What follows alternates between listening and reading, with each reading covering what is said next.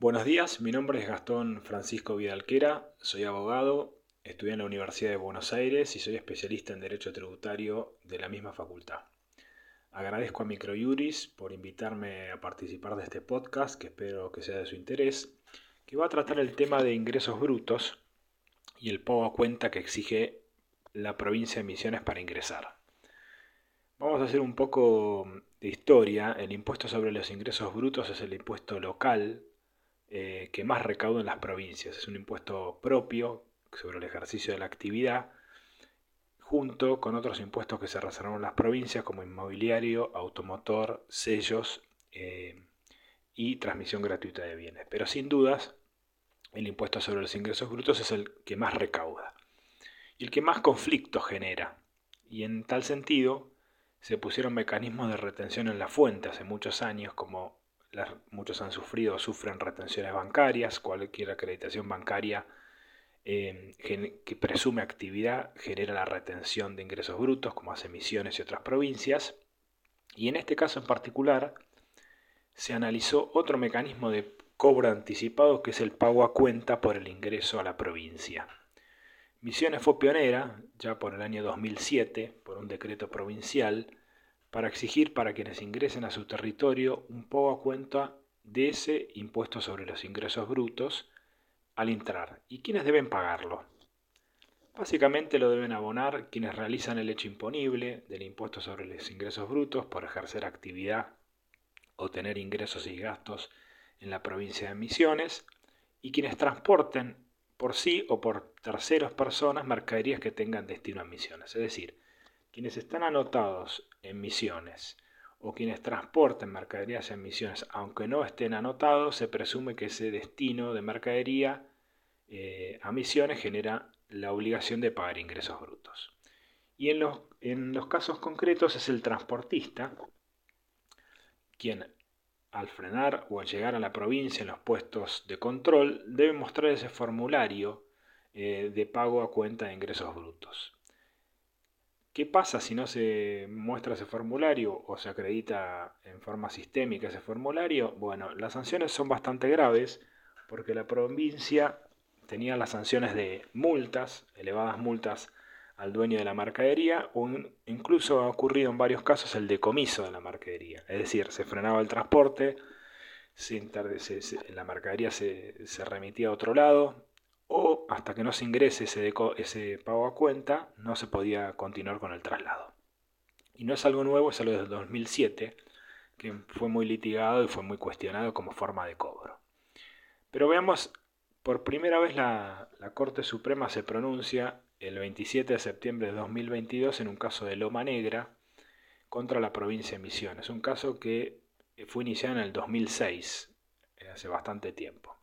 Hubo otros casos relacionados con estos, con este tema, pero como la Corte no se metió, no analizó esos casos, porque las normas que se invocaban tenían que ver con normas provinciales o locales también, no solamente con normas federales, es decir, se hablaba que el Código Fiscal era inconstitucional por ese pago a cuenta, entonces cuando uno toca una norma local, em, la Corte no abre, su instancia eh, en instancia originaria. Entonces Loma Negra inició esta acción declarativa de certeza, que es un mecanismo preventivo para intentar no pagar un impuesto, como este caso, y cuestionó básicamente dos normas. Por un lado, el 75 inciso 13, la cláusula del comercio, que es el Estado federal el que regula todo el comercio entre las provincias, y dijo que era un derecho de paso, al ser una condición de ingreso, este pago a cuenta, o sea, los artículos 9 y siguientes de la Constitución Nacional, lo transformaba en una suerte de aduana interior. Entonces la Corte lo primero que hace es se considera que es competente para entender en el tema porque solo había, se tocaban normas federales. No como pasó en otros casos, otros antecedentes que hay que se declaró incompetente pues se tocaban otras normas. Y el tema tiene manifiesto contenido federal, ya que en palabras de la Corte la pretensión exige dilucidar si lo dispuesto en ellas interfiere en el ámbito que le es propio a la nación en lo relacionado con la regulación del comercio interjurisdiccional y las aduanas interiores. Luego de aceptar el tema pasa a analizar los requisitos de toda medida cautelar, que son si el derecho es verosímil de quien lo invoca y el peligro en la demora. Se reitera algo bastante común en temas tributarios que para frenar una ley no es tan fácil, no procede respecto de actos administrativos o legislativos, habida cuenta de que se presume su validez.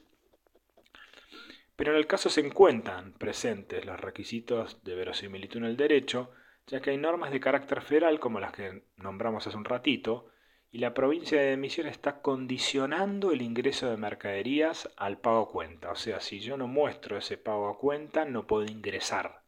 Es como una barrera interior, como una aduana interior para la Corte, en contra del comercio libre que hay entre las provincias y que no tiene que haber barreras de este tipo.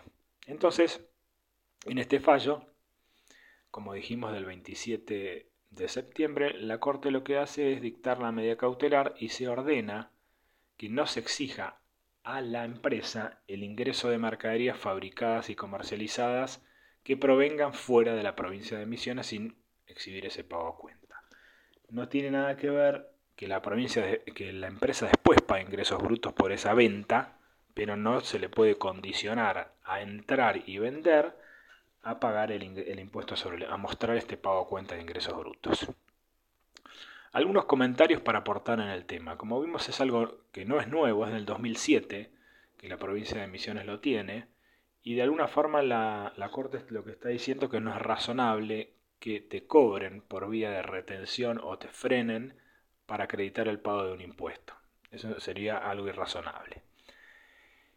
Y es un caso concreto. Vamos a ver por otra parte, ¿qué hace la provincia? Porque hay muchos, se ha escrito mucho, se ha visto mucho en portales y en, medios de estas aduanas interiores que va a hacer. Es un caso concreto. Cada uno, el derecho argentino, cada uno que cuestione una norma tiene que ir a los tribunales. No es inconstitucional para todos, pero es un buen antecedente, es una medida cautelar, posiblemente el tema de fondo sea igual, pero hay que ver qué hace la provincia, si continúa cobrándolo, es probable que sí, pero es una decisión que es importante, sobre todo cuando la Corte dicte sentencia de fondo y lo declara inconstitucional. Es un beneficio para este contribuyente, pero es un muy buen antecedente que puede ser invocado por el resto de los contribuyentes, aunque en rigor de verdad no es tan fácil, por la razón que fuera económica, eh, del tamaño de la empresa, llegar a la Corte Suprema en este tipo de casos. Vemos que es un caso de una empresa que es eh, importante. Los tiempos judiciales no van siempre a la mano de las necesidades recaudatorias, como vimos. En este caso había iniciado la demanda en el 2006, recién ahora se dicta una medida cautelar, pero como aporta en el tema, me parece que este tipo de ejemplos de cobros anticipados, de retenciones bancarias, de saldos a favor que se generan a favor de muchos contribuyentes, empresas y muchas personas físicas que muchas veces no saben cómo salir del mismo, eh, es necesaria una nueva ley de coparticipación federal de impuestos, que desde el año 96 está demorada. Con esa nueva ley de coparticipación sería ideal, en un país ideal, que, eh, o, que se, o que se trabaje más para que los municipios y las provincias tengan los tributos que necesitan para cubrir con sus finalidades públicas y no recurrir a este tipo de mecanismos que generan muchos saldos a favor de impuestos real más impuesto debe abonarse que el real que debe abonar cada contribuyente. Esta nueva ley de coparticipación debería ser una de las prioridades de la agenda de Argentina, que tiene varios temas pendientes sin duda, bajar la inflación, generar empleo, pero una nueva ley de coparticipación con reglas claras para contribuyentes, para que para quienes quieran ejercer actividad económica, puede ser un camino eh, en ese sentido. Este fallo pone un límite, veremos cuando se dicte la sentencia de fondo, a la provincia de Misiones.